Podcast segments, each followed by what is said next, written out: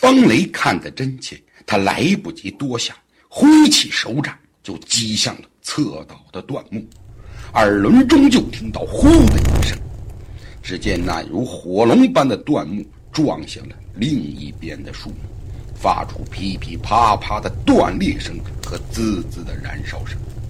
玉洁还没反应过来是怎么回事，就被方雷一把拉住，冲到了执剑青年的面前。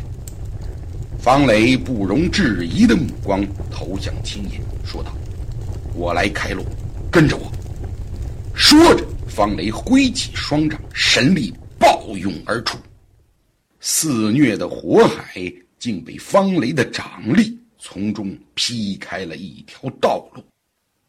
皇帝和众人吃了一惊，旋即大喜过望，一行几十人赶忙跟着方雷往火海外。冲去！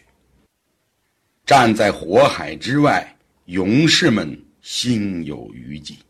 此时大火已经冲天，整个树林已经淹没在火海之中。他们互相搀扶着，稍事休息，并开始清点人数。人们愤怒、哀痛、叹息，五味杂陈。当然，他们更感激。救了他们性命的这位陌生的年轻人，方雷紧紧拉着女杰的手，说道：“女杰，你怎么会在这里？”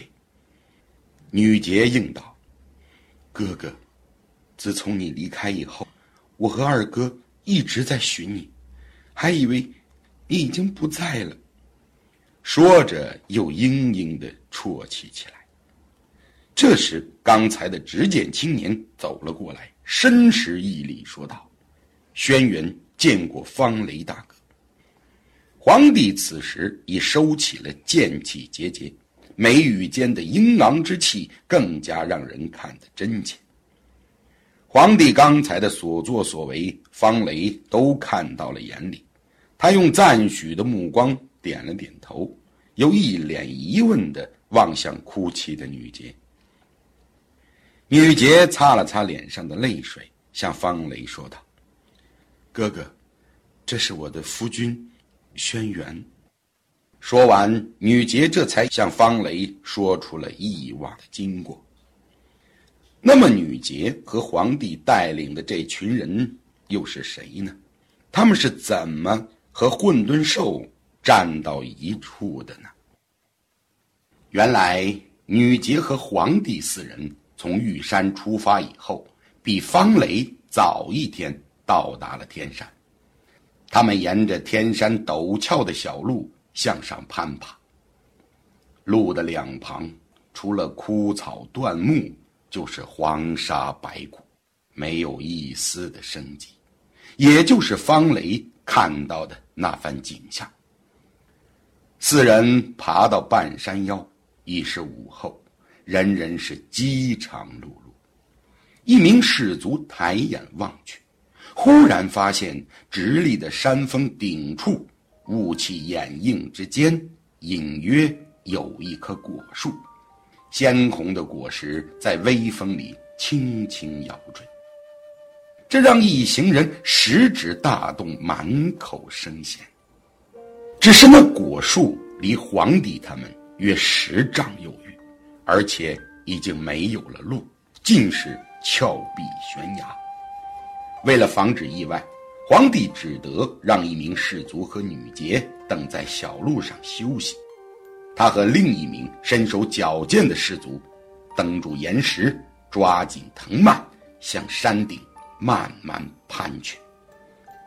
快接近山顶的时候，一股奇异的果香扑面而来。这果子好香啊！皇帝不禁心中暗赞。他看到果树生长的地方，竟然有一块宽敞的平台，在群峰雾气的掩映之中颇为隐蔽。皇帝两人的脚刚落到平台上，就听果树后一声娇喝：“什么人？”皇帝二人一惊，只见从果树后转出了三个人。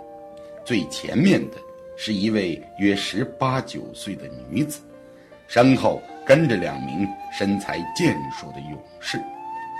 那女子手中握着一把骨质短刀，正瞪着一双明亮的眸子，愠怒地看着皇帝二人，如墨染般的长发自然地竖在背后，鹅蛋脸上一双碱水双瞳，寒意袭人，秀美中透着英气，皮肤虽然微红，却掩不住那姿形秀丽、琼花月貌。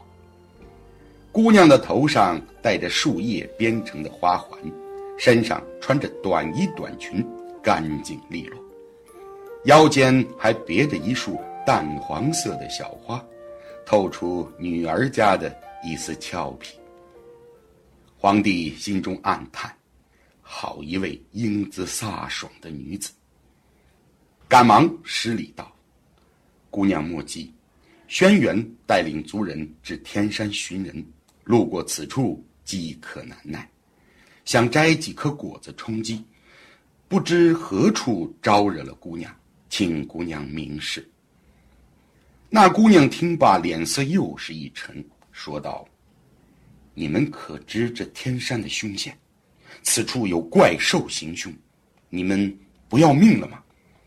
皇帝应道：“姑娘所言正是，我们所寻之人。”就是因追杀怪兽失散，所以今日特地来寻。姑娘听罢，双眸闪过一丝狐疑，立即追问道：“怎么，你们所寻之人，是在追杀这只怪兽？”正是，他叫方雷，不知姑娘可否见过？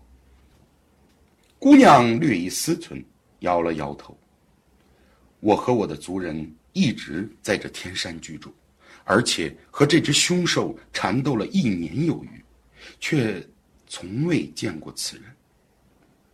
皇帝怅然若失，忽然一转念，又向姑娘施礼问道：“姑娘可是同于氏族人？”姑娘已经，说道：“我名叫童鱼，乃童鱼氏一族之长。”你是如何知晓童鱼族的？莫非？莫非你见过我的族人？正是。皇帝点了点头，于是便把路遇童鱼氏族人，并将他们护送轩辕丘的事告诉了童鱼。童鱼听罢，面色一整，将短刀别回了腰间，向皇帝深施一礼，说道：“童鱼无能。”害族人受凶兽迫害而远走他乡，多谢轩辕族援手之恩。说罢，倒头就要下拜。皇帝慌了手脚，赶忙一把扶住。童玉姑娘，不必如此。童玉被皇帝一扶，便跪不下去了，抬眸的瞬间，正撞上皇帝的目光。童玉俏脸一红。扭过头去，皇帝急忙抽回双手，略带尴尬的说道：“呃，听童鱼族的族人说，你们已在天山与凶兽缠斗了一年有余了，实不敢相信族长竟是位姑娘，轩辕钦佩之至。不知现在这凶兽是否已被诛杀了呢？”童鱼听罢。不禁一声长叹。唉，说来话长。你们不是肚子饿了吗？先随我到洞中吃些东西吧。说完，转身便走。童鱼姑娘，稍等，我们还有两个同伴在下面。皇帝一指石崖下弯弯曲曲的小路。只见童鱼苦涩的一笑，说道。这里是我们为躲避凶兽造的藏身之处，所以有些艰险，不过没关系。说到此处，只见童鱼从身上掏出一个小小的木哨，转身吹出三长一短、滴滴的哨声。哨声刚停，便见几名青年勇士在树木隐蔽下的一个洞口钻了出来。